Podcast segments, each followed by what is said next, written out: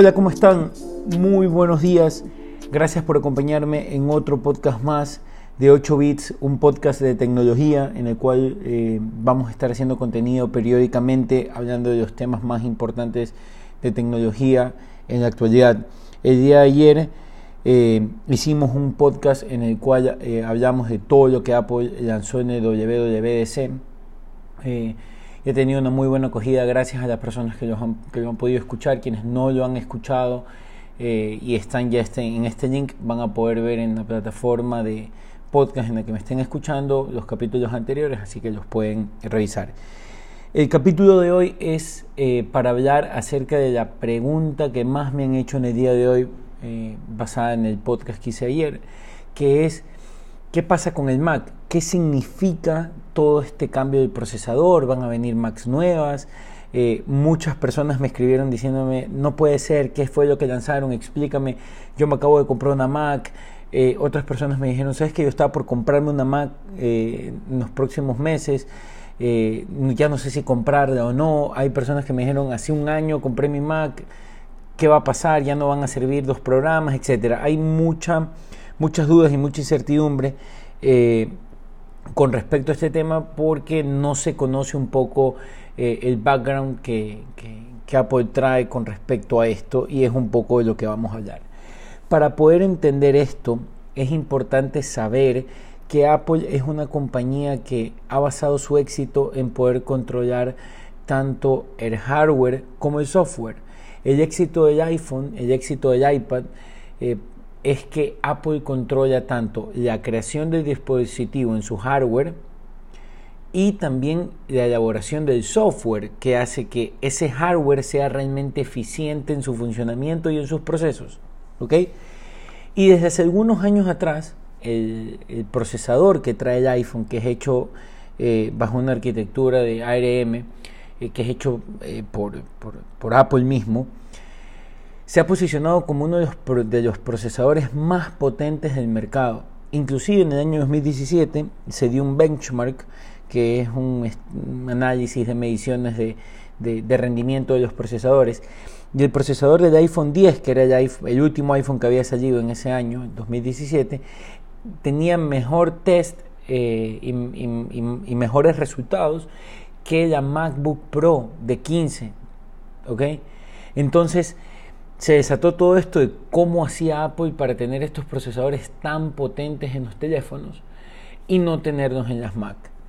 Entonces, para poder entender todo esto, Apple eh, ha venido durante mucho tiempo eh, haciendo ciertos cambios en la forma como ellos hacen la manufactura del Mac.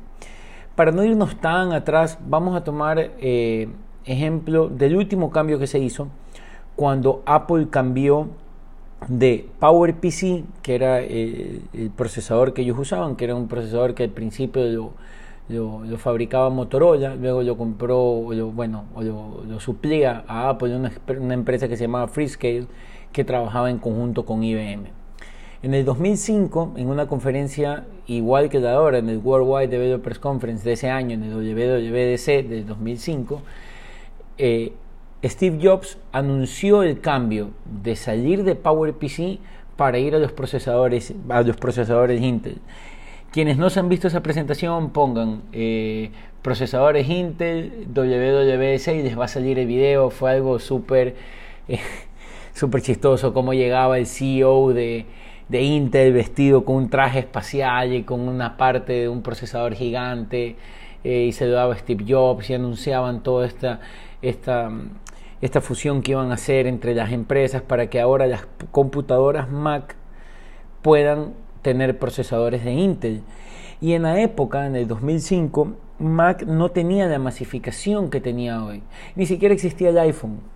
Eh, el producto que más se vendía en la época para, para, Apple era el iPod y ese fue el dispositivo de introducción con el cual Apple comenzó a ganar clientes y comenzó a ganar esa satisfacción de mercado eh, la cual derivó en todo el éxito que ha tenido en el, en el, en el resto de toda esta, esta última década. Pero volviendo un poco al tema, no eran tan populares los, los computadores personales de, de Apple.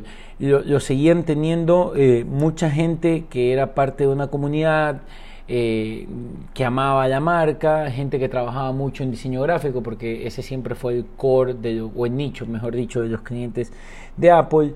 Entonces no era tan grande, pero cuando llega Intel, ¿ok? Eh, que esto de aquí también fue una transición súper grande, fue desde 2005 a finales de 2007, casi dos años, igual que como están anunciando ahora, eh, se abría la posibilidad ¿ok? de que con los procesadores Intel dentro de las Mac, tú pudieras instalar Windows en la Mac.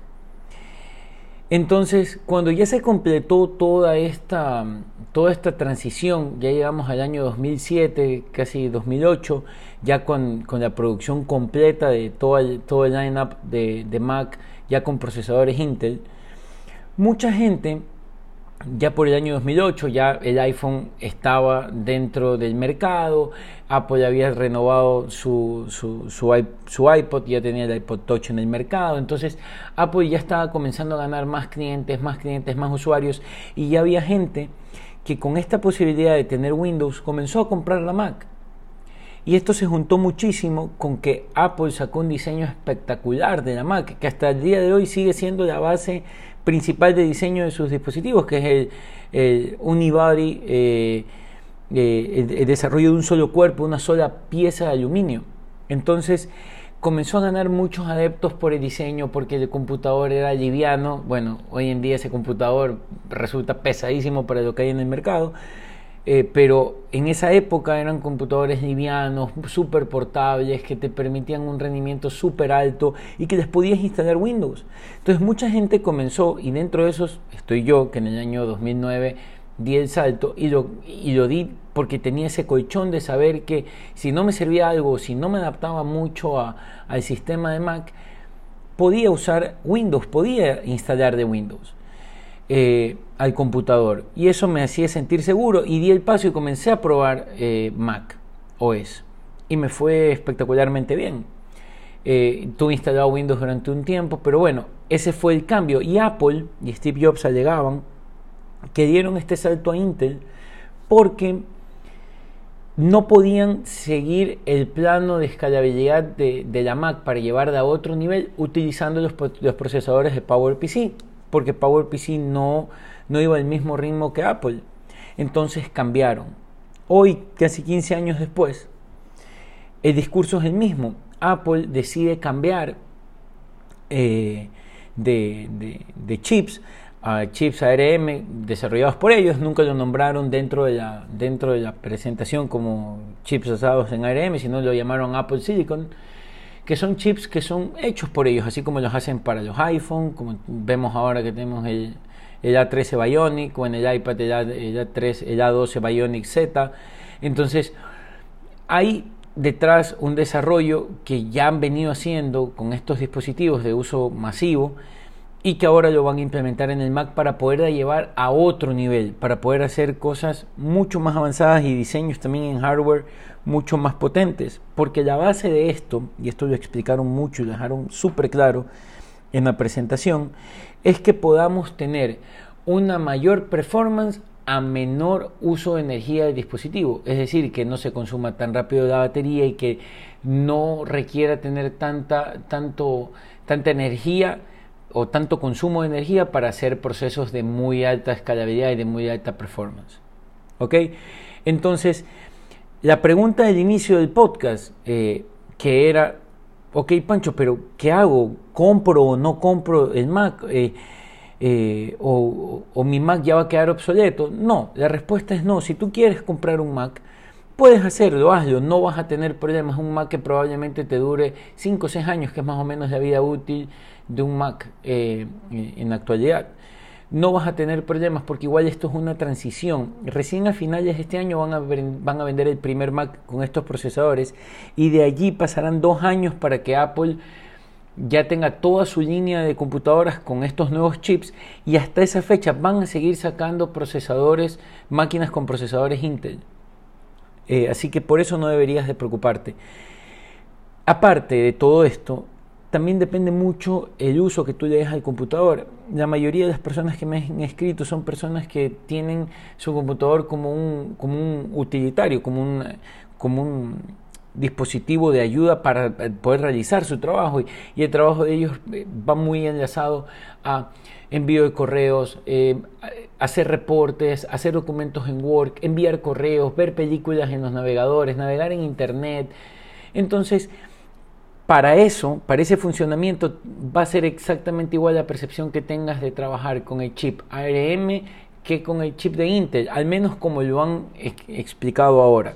Donde sí va a haber un salto grande de rendimiento, entre comillas, es para los, para los heavy users, o sea, para las personas que hacen edición de video, edición de fotos, eh, que hacen trabajos con aplicaciones de terceros para medir rendimientos de lo mejor de equipos eh, con un hardware eh, donde hay que hacer mediciones, etcétera. Esas personas sí van a sacar de toda la ventaja a este procesador, pero habrá que ver cuando Apple ya aplica este, este procesamiento, o sea, este, perdón, este procesador en esos Macs eh, que usan para ese tipo de trabajo grande.